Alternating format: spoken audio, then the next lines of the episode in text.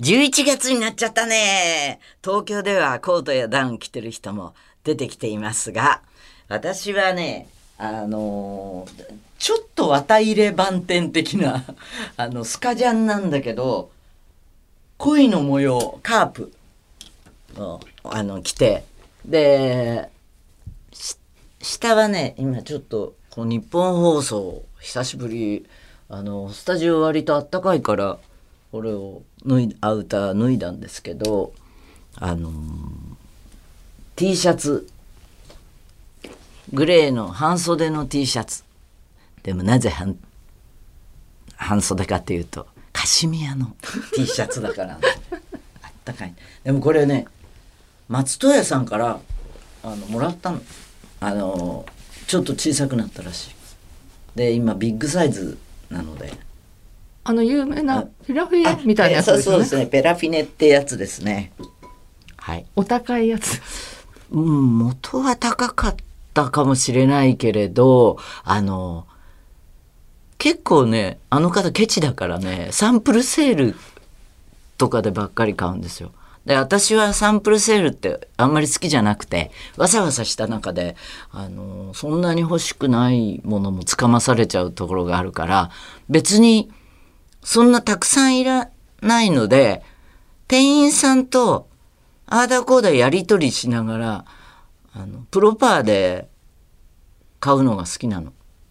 あと、今、海外に全然行けないけどね、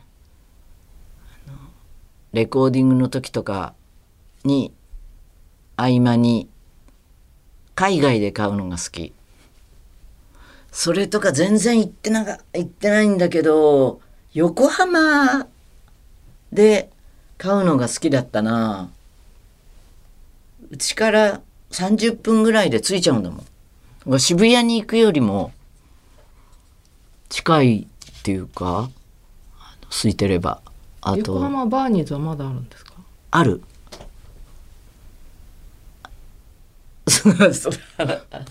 あるっつって、てんてんてんてんになっちゃった。うん。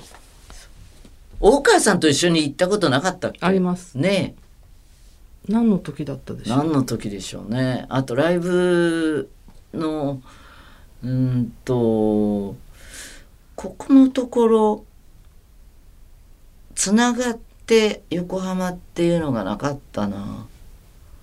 アリーナツアーだとあ横浜といっても新横浜の方だからあのなんていうの山下公園だマリンタワーだってあるあっちの方には行けないのとホールツアーで、えーあのニューグランド編思い出のか神奈川県民ホールのことをあ、うん、神奈川県民ホールなんだけどそこに 4days とかで間1日休みでとかが前のホールツアーだとあったんだけどコロナになってからこうバラバラに撮るのでねリスク回避もあるのかな。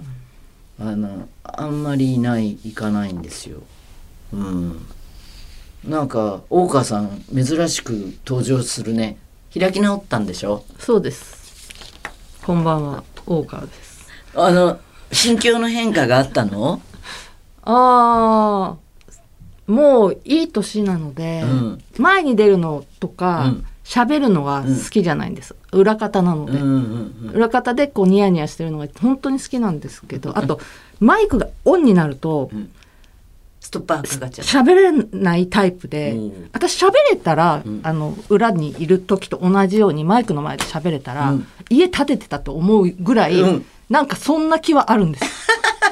でもねマイクが入ってどうぞって言われると、うん。何にもこう面白いことも一言も言えなくなる。うん。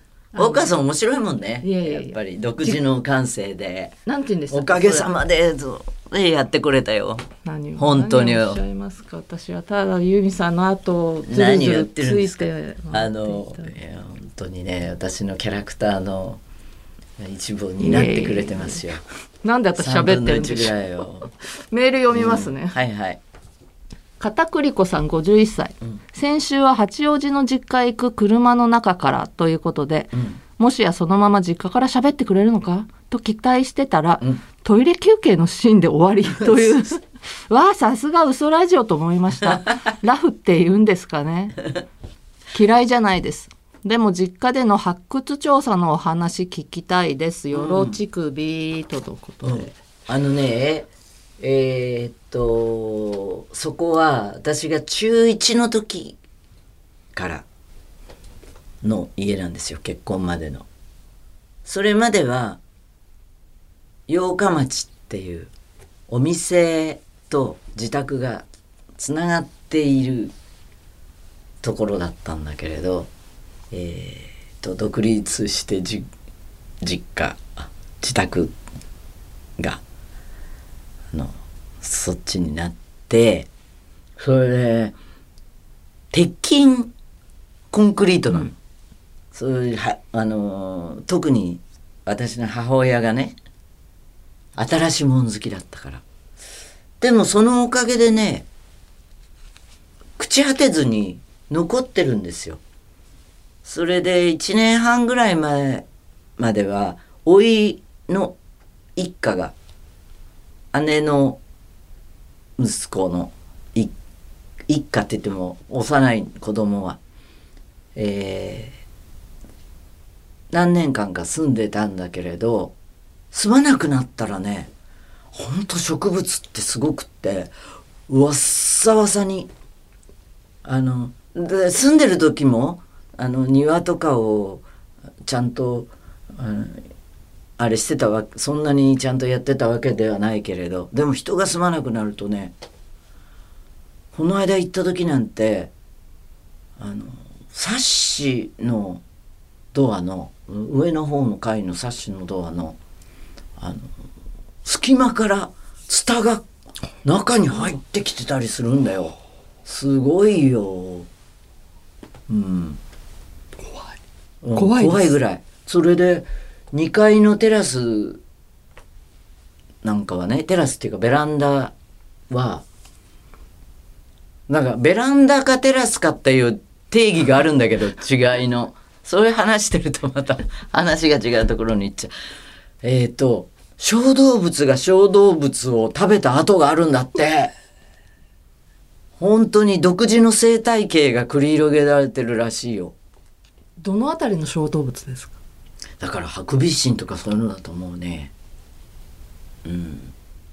骨が残ってるネズミとか。うん。両方の骨が残ってたらしいよ。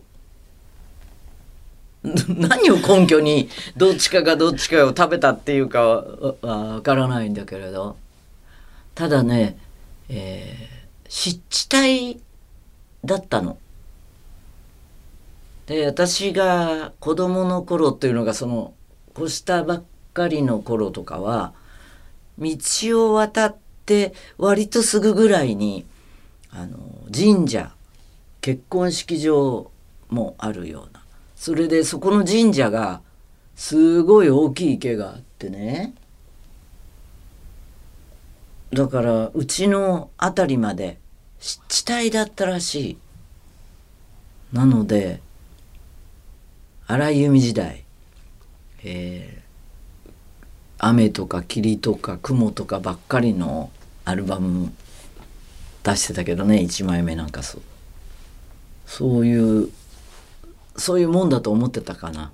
でピアノの音とかもそういうなんかこう湿り気のあるような調律が狂ったようなままやってたんだけどそれが特徴だったかな。その詳しくはねあのー小説ユーミン。すべてのことはメッセージ。あの売れてるそうですから。よろしくね。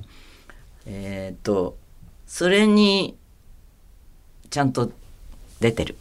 何を発掘されました、あ言える範囲発掘はでねえーっとクロッキーノートみたいなのが何冊もあり。でパッと見ると歌詞かかか書きかけの歌詞とか私がえって見入ったのは「空と海の輝きに向けて」って曲の一行だけ違うなんて書いてあったか忘れたけど。なんかねそういうのが23で後でそのノートを没収没収っていうのあれしてあのーマネージャー系子が見たら飛行機雲の書きかけのがあったりとかしたって。それでえーっとこっちのページにその詩を書いてあってこっちのページは鉛筆で卵のデッサンとか絵とあの詩とかが同時に。でね譜面も出てきたよ。で見てなん何の曲だかわからない。タイトルついて。ないので。だから未発表っていうのかそういうのだったかもね。でもちゃんとタイトルつけてるべきだね。何でも。何でもいいから。そうすると思い出すのに。あの音符を追ってっても分かんないのよ。あとあの絵ね。絵がいっぱい。あの日本画だったから結構大きい号数なんですよ。あのちゃんと真面目にやってなかったけどね。いつも言うんだけど友達に手伝って手伝ってもらいながら方法の体で卒業したような感じでもう本格的にもうあの大学4年とかになったら100号以上のものをみんな下に置いて書くっていう、えー渡り廊下みたいなのを絵の上に立ててね。渡り廊下っていうのがあの自分が乗るための板を渡してこうやってあの洋画のように立てて描くんじゃないんですよ。あのポトッと絵の具を落とすような感じで。でそういうことをやってるのにもう全然そのテクニックを何にも習得しないまま音楽の方に行っちゃってね。昔のラブレターとかそういうのは出てこないんですか？出てこないと思う。とにかくわーっと持っていったから。なんか恥ずかしいものとか。あそれは見ないでっていう。多分ね恥ずかしいものは処分したと思うんだよね。それが見たかっ本当？そうかいやそでも自分のなんかそういうじ時代自体がこそばいっていうか何を書いてるとかなんとかっていうことよりもそこ自体がねちょっと嬉しい恥ずかしな感じですね。うん、あそうそうあの時々話すあのもう一人の母ひでちゃん。ひでちゃんは私が生まれる1年ぐらい前から荒井家に来てそれで荒井家で一生を終えたのでね生涯独り身で。私のことなんか本当の子供以上に可愛がってくれたからあの実の母親と同じぐらい要素が入ってるんだけどそこに一緒に展覧会のスタッフの人とあの説明してたけど私の曲の中にある要素割と尖った部分はあの母親の感性でフォーキーなところとか博愛的な 部分っていうのはそのひでちゃんの要素でうまく入り混じってるところはあるのね。それでひでちゃんの部屋っていうのがあったんですよ。何回か移動してるけどみんな兄弟たちがあの出て行っちゃった後にどこ使ってもいいっていう状態だったからあの昔客間だったところが主にひでちゃんが暮らしてたかな最後の方は。で私曲書きにあの90年代ぐらいまではあの実家に帰って実家のピアノで作ってたんだけれどそのもう70代になってたのかなその頃はひでちゃんは。それでさて亡くなりましたえあのお骨とかそういうのは山形のあの里に、え親類の方が持って行ったと思う。一度お参お参りじゃなかった、うん、おお参りでいいのか。墓参りとか行きたいけど。お墓ってあるのかな？田舎の方とかは特に長男しか告げないんでしょ？あ全部全部そうだよね。あのだって兄弟全員がお墓に入ってったら溢れ返っちゃうじゃない。だから長男だけが継いでいくのよ。知ってた？そのそういうこと。知ってます。知ってます？知ってます。それでしかもそのひでちゃんは宮林っていう名字で。それも小説に書いてあるんだけど子供の頃連れてってもらって迷子になって「宮林さんのうちはどこですか?」って言ったらあの農作業をしてたおじさんがもう夕暮れ時に「ここ以来一帯はみんな宮林だよ」って言ったあれでそのひでちゃんの話になっちゃうけれどあのーそれで亡くなった時もねあの私はね上海に外琴のお茶の取材で行っててだからもう亡くなってから戻ってきても仕方がないんだけれどでももうどうしようもない気持ちで帰ってきたわけ。それで新式のなんかぶ仏式じゃないあの仏前仏仏様ではなく神道式のお葬式をあの八王子のセレモニーホール的なところでやっていてその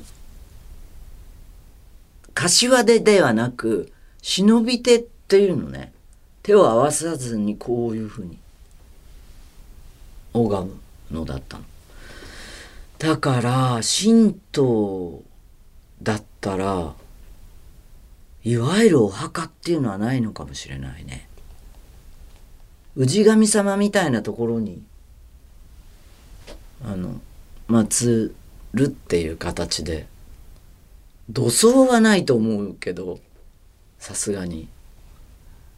灰とかどうしたのかわからない。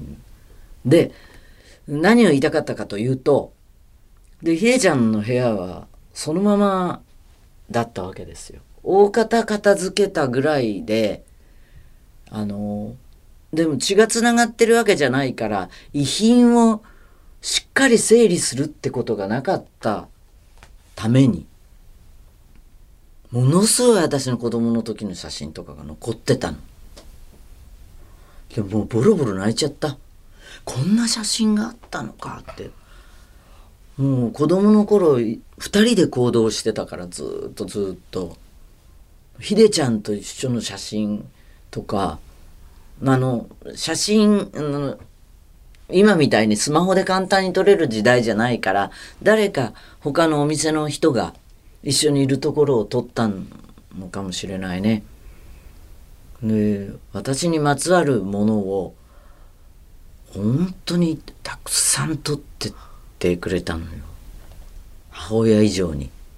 で、家がそんなわけで鉄筋だったから朽ち果てることなく、ものが残ってるっていうのはなかなかね、稀有なことだなと思って、そういうのからセレクトしてね、郵便店に出ていきますから、もちろん80年代な、あの、もう結婚した後の、あの、時代の方が長いわけで、密度は、まあエッセ、エッセンシャルよ。荒井由実時代はね。だけど、あの、ステージのステージショーだ、なんだっていうことのボリュームは断然、当然松任谷になってからの方が多いわけなんですけど、そう。通知がそんなこんなでね、嘘ラジオはメールが命です。宛先は、嘘アットマークユーミン .co.jp。それから、えー、10日木曜日を過ぎるとね、東京の丸の内エリアもクリスマス。丸の内ブライトクリスマス。今回は、私の万歳ムードを織り交ぜてね、キラキラするよ。行ってみてね。そんなこんなで、寒い日にはゆっくりお風呂に入りましょう。裸でうろうろしてると風邪ひくよ。また来週